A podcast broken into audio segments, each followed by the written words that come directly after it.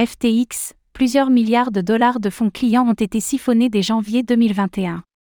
Les témoins clés du procès de Sam Bankman-Fried l'ont tous affirmé, FTX détenait presque dès le départ moins d'argent qu'il ne l'affirmait. Et un expert appelé à la barre vient de confirmer les sommes en jeu, de l'ordre de plusieurs milliards de dollars.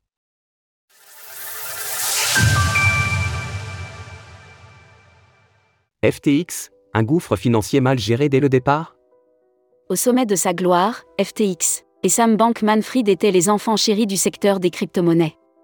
Ils représentaient pour le monde la preuve du succès des grandes plateformes d'échange et de leur rentabilité. Mais la chute de FTX est venue écorner cette image. Au procès de l'ex-PDG, actuellement en cours, on en apprend chaque jour sur les chiffres en jeu et sur l'étendue du trou financier avec lequel opérait la plateforme d'échange. Selon Gary Wang, le cofondateur de FTX, le fonds de garantie de l'exchange, destiné à éviter un bank run, avait été falsifié pour apparaître comme plus conséquent. Par ailleurs, Caroline Ellison, l'ex-PDG d'Alamda Research, a affirmé que Sam Bankman-Fried lui avait ordonné d'ajouter des crypto-monnaies pour falsifier les comptes de l'entreprise sœur de FTX. Le dernier témoin interrogé à la barre est venu contextualiser encore davantage les pertes de FTX. Le professeur de comptabilité Peter Easton, qui se spécialise dans les analyses de ce type, a en effet été appelé pour aider les jurés à mieux comprendre les flux financiers de FTX. Et son témoignage a été lui aussi particulièrement accablant. Des différences à plusieurs milliards de dollars. Selon Peter Easton, lorsque le Bitcoin, BTC, a atteint son record absolu à 69 000 dollars en novembre 2021, les fonds présents sur FTX représentaient 5 milliards de dollars. Or les caisses de la plateforme d'échange étaient censées contenir 20 milliards de dollars. C'est une différence absolument colossale, comme l'a souligné l'expert. Il y a bien moins d'argent dans les portefeuilles de crypto-monnaies qu'il aurait dû en avoir.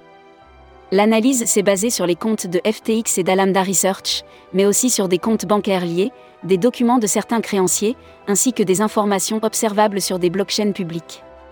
Il s'agit à ce jour de la cartographie la plus complète de l'empire financier de FTX, qui est d'une grande complexité.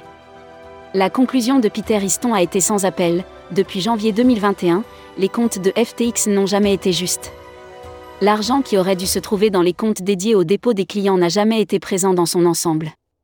Par ailleurs, l'expert a montré que les différences s'exprimaient non pas en milliers ou en millions de dollars, mais bien en milliards de dollars. Les fonds des clients siphonnés à outrance. Selon l'expert, ce sont probablement les comptes d'Alamda Research, au nombre de 57, qui ont siphonné ces milliards de dollars de fonds appartenant aux clients de FTX. On rappelle en effet que la société sœur de FTX disposait de retraits illimités, sans aucun garde-fou.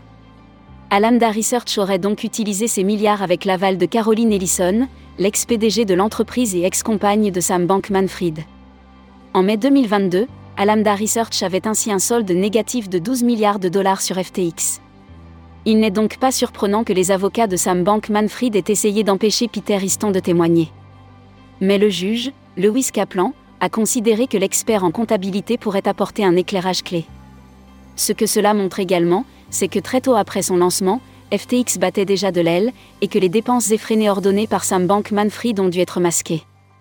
Par ailleurs, les témoins clés de l'affaire, dont Nishad Singh et Caroline Ellison, ont fait part de leur panique face à ces gouffres financiers conséquents. La plateforme d'échange n'a donc semble-t-il jamais eu la solidité qu'elle affirmait avoir. Retrouvez toutes les actualités crypto sur le site cryptost.fr.